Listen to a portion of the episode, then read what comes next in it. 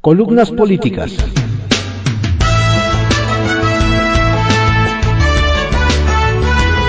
Continuamos con la audiosíntesis informativa de Adrián Ojeda Román, correspondiente a hoy, viernes 22 de abril de 2022. Demos lectura a algunas columnas políticas que se publican en periódicos capitalinos de circulación nacional.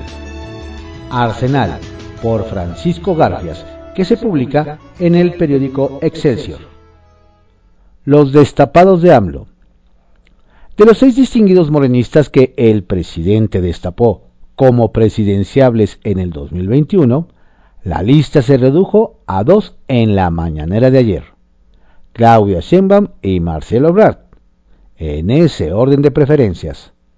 Ya no aparecieron Esteban Moctezuma, Juan Ramón de la Fuente, Tatiana Cloutier y Rocío Nale. Otra vez, AMLO dejó fuera al rebelde Ricardo Monreal, el único aspirante por la libre que tiene Morena. El senador se ha atrevido a manifestar públicamente posturas diferentes al señor de Palacio. Sabe que para avanzar hay que respetar y dialogar con los opositores. No está de acuerdo, y lo declara, que se califique de traidores y vendepatrias a los diputados de la oposición que tumbaron la reforma eléctrica, mucho menos que sean exhibidos como forajidos amenazados con cárcel por traidores a la nación. Una versión que ayuda también a explicar el distanciamiento de AMLO con Monreal tiene que ver con las grillas del ayuntamiento. Culpan al senador de la derrota de Morena en la Ciudad de México el pasado mes de junio, como si la gestión de Claudia Sheinbaum en la jefatura de gobierno de la Ciudad de México no tuviera que ver con el mediocre resultado de los guindas en las urnas. En tono mordaz y poco serio, López Obrador también dio la lista de candidatos de la oposición para el 2024. Margarita Zavala, Rubén Moreira, Gabriel Cuadri, Carlos Lodet de Mola y Chumel Torres. Sin comentarios. En la mañanera hubo una declaración que sorprendió a más de uno. López Obrador reveló que tiene consideración y respeto por Enrique Peña Nieto, a quien ha acusado de corrupto pronunció palabras que explicarían cierta complicidad entre los dos. Tengo información de que los machuchones, los que se sentían los dueños de México, lo buscaron para que se juntaran, como ahora, en contra mía, durante la campaña.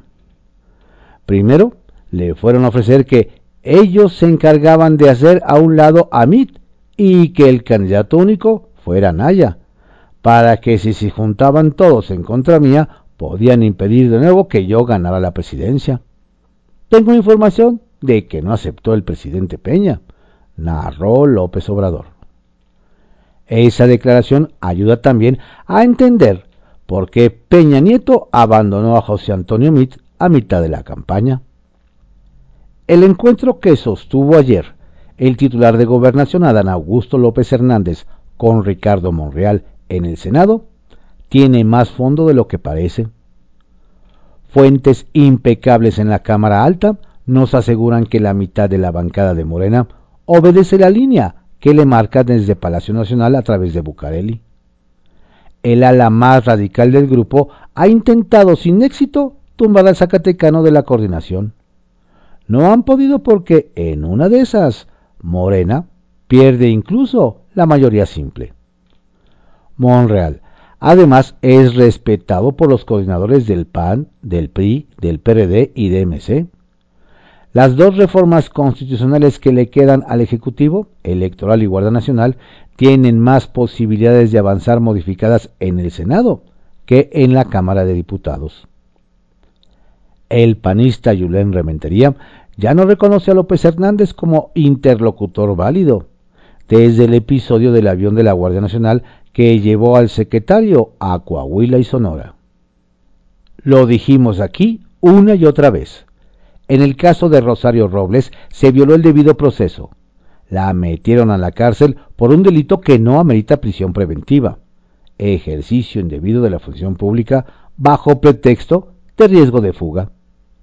El juez Felipe Delgadillo Padierna, sobrino de ya saben quién, se sirvió de una falsa licencia con domicilio equivocado para mandarla a Santa Marta Catitla un martes 13 de agosto de 2019.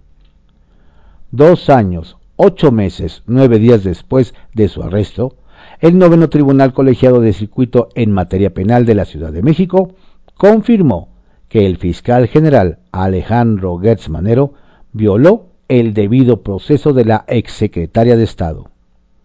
Lo hizo al emitir opiniones sin fundamento jurídico en un evento público organizado por el Colegio de México, conducido por el académico Sergio Aguayo en agosto de 2020. Un triunfo más frente a la injusticia, un paso más hacia la libertad, escribió Rosario en Twitter al confirmar su confianza en el Poder Judicial. Añadió, me dieron la razón de que el fiscal Gertz violó mi presunción de inocencia y mi debido proceso. Leticia Robles de la Rosa en Excelsior. De traiciones y berrinches. El mundo político del país, cuyo epicentro es la Ciudad de México, ha entrado a una dinámica muy parecida a la forma de actuar de las porras ultras en el fútbol mexicano y donde las voces serenas se apagan ante la estridencia de quienes se resisten a aceptar que la realidad es necia y se les estrella en la cara. Así como el 6 de junio de 1997 y el 2 de julio del año 2000 son fechas inolvidables para la memoria democrática de México, porque la sociedad asestó dos duros golpes al otro hegemónico prismo, el segundo y tercero domingo de abril es de este año. Serán fechas significativas para entender la dinámica política de México en lo que resta del sexenio del poder presidencial de Morena. El domingo 10 de abril, la oposición electoral de Morena, para lograr que los 30 millones de mexicanos que eligieron al partido para la presidencia de la República refrendaran su lealtad a ese proyecto político, fue un fracaso. A pesar de revivir las viejas prácticas de fraude electoral que caracterizaron al viejo prismo dominante hasta el despertar democrático de los mexicanos en 1988, cuando las candidaturas de Cuauhtémoc Cárdenas y Manuel Cloutier sacudieron por primera vez el aparato electoral priista. Ninguna de las 32 entidades del país logró el 40% de la participación ciudadana necesario en la revocación de mandato. A pesar de los acarreos, la violación de la veda electoral, la majadera intervención de funcionarios públicos en asuntos electorales y la entrega de dinero para movilizar simpatizantes artificiales. Ganó la abstención con 82.3% y la participación se quedó en un 17.7%. Ni siquiera en la llamada cuna del morenismo, la Ciudad de México, pues se logró solo el 19.74% de la participación ciudadana. Un fracaso la operación electoral de Morena. Y el domingo 17 de abril, desde la Cámara de Diputados, la oposición política resurgió contundente para frenar la reforma constitucional eléctrica porque sus 223 votos bastaron. Pero así como las porras ultras del fútbol mexicano arremeten a golpes contra los aficionados de los equipos que le ganan al suyo, Morena decidió comenzar a lanzar golpes contra sus adversarios políticos para acusarlos de traición a la patria, porque en su lógica Solo quien está con ellos está en lo correcto y quien no coincide con ellos está en un error. Así como en abril de 1793 Maximilien Robespierre creó el Comité de Salvación Pública, que entre otras funciones tuvo la de aprender y ejecutar a los críticos de su gobierno. O en 1921 Hitler creó la SA o Camisas Pardas, que después Ernesto Rom las convirtió en un grupo de choque para golpear a los opositores al nazismo. O en 1923, que Benito Mussolini reforzó a las camisas negras para asesinar a sus opositores.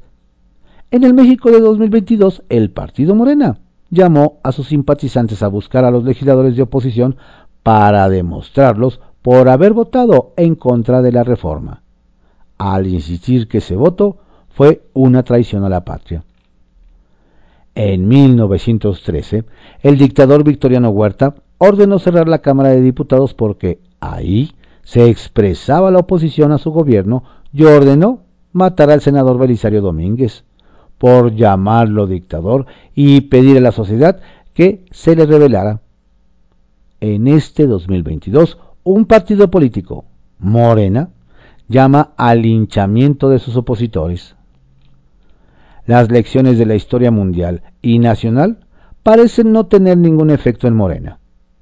El grupo político que la integra cerró reforma en 2006 porque perdió la presidencia de la República y acosó a los magistrados electorales porque perdió la presidencia en 2012. No se observa en la historia para detectar si tiene rasgos similares a quienes persiguieron a sus opositores. Morena se observa en un espejo que le muestra un falso rostro democrático, que lo lleva a no ver ni oír razones y lo lleva a actuar como las porras ultras del fútbol mexicano. Alajero, por Marta Naya, que se publica en El Heraldo de México. ¿Dónde está el presidente de la Cámara de Diputados? En medio de la campaña de estigmatización, encabezada y asusada por el presidente Andrés Manuel López Obrador, y de las acusaciones de traición a la patria en contra de los legisladores que rechazaron la reforma eléctrica en las redes del jurista Diego Valadez, se lee este apunte. Un precepto constitucional olvidado. Artículo 61. Los diputados y senadores son inviolables por las opiniones que manifiesten en el desempeño de sus cargos y jamás podrán ser reconvenidos por ellas. No recuerdo en mucho tiempo, refiere Valadez, que después de una votación, el presidente y sus principales colaboradores y dirigentes de partido hayan imputado a los diputados que votaron en contra la comisión de un delito. Porque llamar a alguien traidor a la patria no es un calificativo o una descalificación política, sostiene el jurista es la imputación de un delito que está tipificado en el Código Penal Federal y que da lugar a la imposición de una pena. Si son congruentes con sus palabras, si están hablando en serio, tendrán que darse una denuncia ante la Fiscalía General de la República atribuyendo el delito de traición a la patria a más de 200 representantes de la nación. De otra manera, sería una simple expresión demagógica y utilizar esta expresión con un sentido demagógico con propósitos propagandísticos o difamatorios es una terrible responsabilidad ante los gobernados, asentó el investigador del Instituto de Investigaciones Jurídicas de la UNAM. En una entrevista ayer con Carmen Aristegui, el constitucionalista preguntó dónde se encuentra el presidente de la Cámara de Diputados, Sergio Gutiérrez Luna, pues a él lo obliga la Constitución a velar por el respeto del fuero constitucional y no ha cumplido con su deber. Tal vez no haya en San Lázaro los votos suficientes para hacer que deje la presidencia de la Cámara, señaló Valadez. Pero supongo que los diputados afectados, por lo menos, presentarán una queja sólidamente fundada denunciando su desacato de una norma constitucional advirtió asimismo que hemos rebasado el discurso polarizador y estamos entrando a una pendiente muy resbaladiza y peligrosa, que consiste en poner en duda la vigencia del orden constitucional en México. Es tiempo de hacer una pausa, insistió el investigador, y volver a considerar que sin la Constitución el país estará en un grave peligro porque todas las fuerzas quedan liberadas y quedamos a merced del más fuerte, como si estuviéramos en una sociedad primitiva. Gemas, obsequio de la jefa de gobierno de la Ciudad de México, Claudia Sheinbaum, al anunciar el retiro de la palmera de la glorieta de la Palma. Este domingo rendiremos homenaje a La Palma, que por más de 100 años estuvo en Paseo de la Reforma. Día con Día, por Héctor Aguilar Camín, que se publica en el periódico Milenio. El derecho de réplica del presidente de la Corte. El ministro presidente de la Suprema Corte dijo lo siguiente. Respeto el derecho de todas las personas y particularmente de los medios al ejercicio de su libertad de expresión, aunque el ejercicio sea abusivo, excesivo, insidioso, falso como ahora. Qué bueno que el presidente de la Corte respete el derecho de los medios. ¿Qué tal si no lo respetara? Muy generoso parece otorgar ese respeto como algo que deriva de su voluntad y no de las garantías que establece las leyes. Es como si dijera que respeta el derecho de los mexicanos a ejercer sus derechos. Dicho esto, la verdad no se entiende por qué el presidente de la Corte puede tener algún respeto por medios que usan su derecho de opinar de manera abusiva, excesiva, insidiosa y falsa. No sé si el jefe de la Corte tiene derecho a tanta generosidad con el ejercicio excesivo, abusivo, insidioso y mentiroso de las leyes. El uso abusivo, excesivo, insidioso, falso de un derecho no es más bien un delito?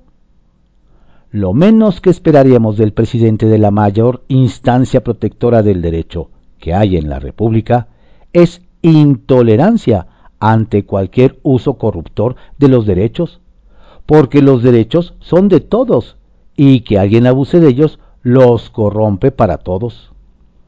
El ministro presidente tuvo también unas palabras de réplica para los académicos que no dejan de ser unos mediocres, interesados y faltos de ética, dispuestos a tergiversar los hechos y a engañar a la opinión pública para desacreditar a la Corte. La verdad, no creo que los medios y los académicos hayan ido tan lejos en sus críticas a la Corte como dice el ministro presidente. No tan lejos, desde luego, como ha ido el presidente de la República, quien muchas veces se ha referido, referido a los ministros y a la Corte sin recato ni respeto. Hace unos días llegó al extremo de llamarles abogados patronales, mientras les advertía que no fueran a votar en contra de su ley eléctrica y a venirle después con el cuento de que la ley es la ley. Vale decir, con el cuento de que la corte es la corte. Estas fueron algunas columnas políticas que se publican en periódicos capitalinos de circulación nacional en la audiosíntesis informativa de Adrián Ojeda Román, correspondiente a hoy, viernes 22 de abril de 2022. Tenga usted un excelente día y un estupendo fin de semana. Cuídese mucho. Y lo invito a que visite nuestro portal multimedia en www.cconoticias.info. Saludos cordiales de su servidor, Adrián Ojeda Castilla.